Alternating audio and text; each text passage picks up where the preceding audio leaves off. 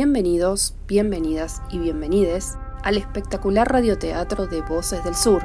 Hoy tenemos la cuarta entrega de estas breves historias. Le presentamos El Susto.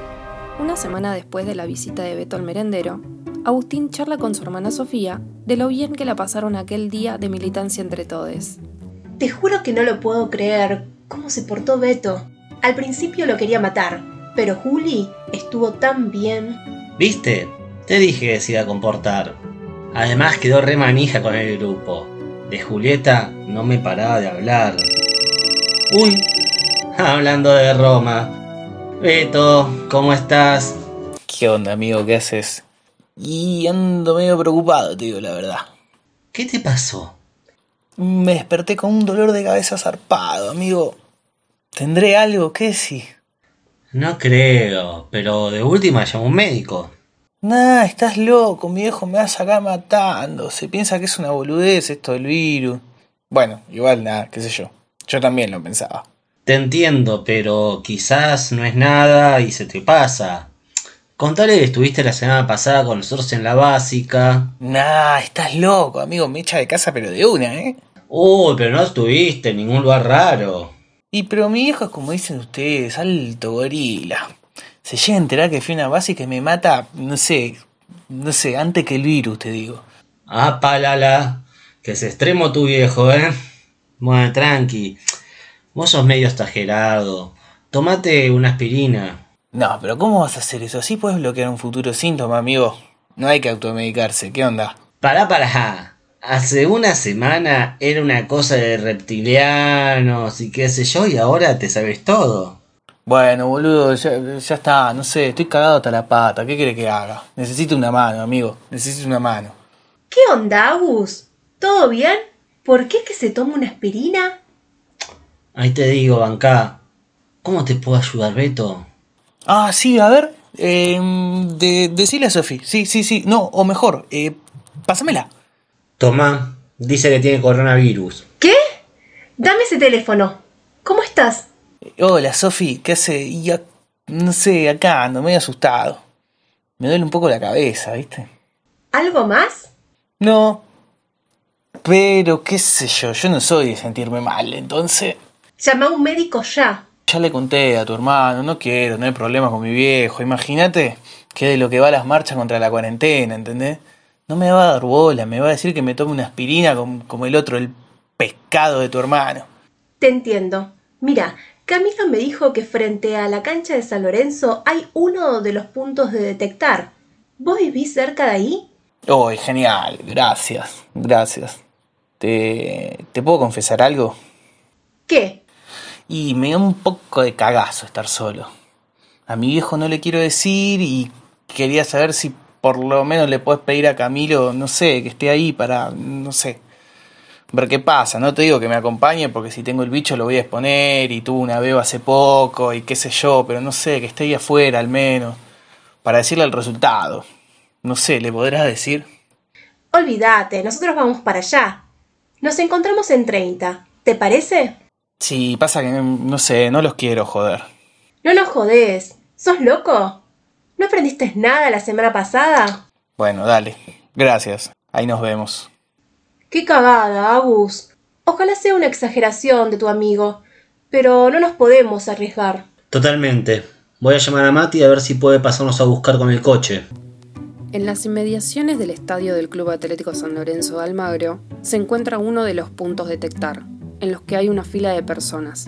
Beto se encuentra en segundo lugar para entrar. Delante de él hay una mujer.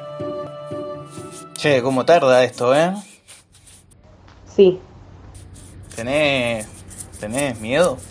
un poco. En casa se enfermó mi tía y bueno, vinimos apenas nos enteramos a ver qué onda nosotros. Uy, qué, qué mal, che. Y a mí me duele la cabeza. En sí no estuve en contacto con nadie que sepa que, que estuviese contagiado y tuve mis cuidados, ¿viste? Pero no puedo llamar desde mi casa porque mi viejo es, no sé, el más anticuarentena, el más antivacuna, es. Nada, el más anti todo. ¡Beto! ¡Ah, Gu! ¡No! Vinieron también ustedes, Juli, Mati, che. No, no hacía falta, loco. Vamos, fuerza, Beto. Quédate tranquilo, que no va a pasar nada, vas a ver. Y si sale todo bien, después de la cuarentena festejamos con unas birritas. Tienes suerte, joven. Lindo grupo. Sí, la verdad que mucha suerte. Valórelo. Está difícil y va a estar peor. Sepa que la Argentina que viene solo necesita la unidad de todos para trabajar a favor de los habitantes de esta tierra. Sí, es cierto, es verdad, es verdad. Sí, sí, yo no sé, antes no, no lo veía, ¿viste? Habrá dejado de escuchar a su padre. Tiene un gran hijo. No sabe que haciendo eso lo está cuidando. Lo felicito. Gracias, doña. Eh, ahí la están llamando. Ah, bueno, soy el próximo, che. Pasa los minutos con mucho nerviosismo. La señora sale y la doctora llama a Beto que ingresa para la consulta. Señor, pase por favor. Bueno, contame qué te anda pasando. Eh, y eh, nada, tengo fiebre. eh, y me duele bastante la cabeza.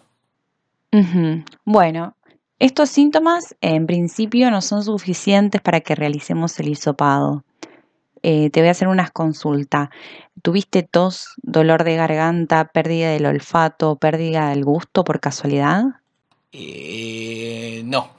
Bueno, bien, ¿estuviste en contacto con alguien que estuvo contagiado o que supieras luego que estaba contagiado? Mm, tampoco. Bueno, tranquilo, por ahora nos toca esperar. Te voy a pedir que completes este formulario con tus datos y te podés ir a tu casa. Te recomiendo que descanses y si llegas a sentir alguno de estos otros síntomas que te consulté, tos, dolor de garganta, pérdida del olfato, pérdida del gusto, acércate nuevamente que bueno, ahí entonces realizaremos el hisopado, ¿sí? Ah, bueno, eh, nada. Mil gracias y mm, disculpa la, la molestia. No te preocupes, no pasa nada. Es mejor siempre prevenir que curar. Que tengas un excelente día y descansa. Chiques, estoy bien. ¡Qué bueno! Che, mil gracias a todos. A todos, son lo más. Mil gracias a todos. La verdad, mil gracias a todos. Mil gracias a todos. Mil gracias a todos. Mil gracias a todos. Mil gracias a todos. Mil gracias a todos. Hijo, ¿estás bien? ¿Te duele la cabeza? ¿Cómo? ¿Qué? ¿Qué? ¿Qué pasa? Estabas gritando dormido. Pasaba por tu cuarto, te escuché y me asusté. ¿Estás bien? Ah, no, nada, no, no. Tuve, tuve un sueño. Decías mil gracias a todos. ¿Estás seguro que estás bien?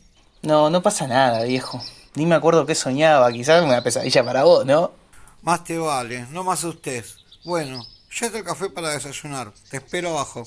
Dale, ahí, ahí me cambio y voy.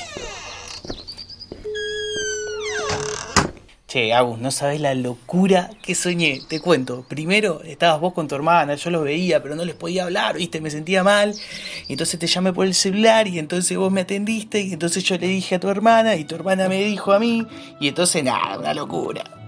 Así llegamos al final de nuestro cuarto episodio del radioteatro de Voces del Sur, El Susto.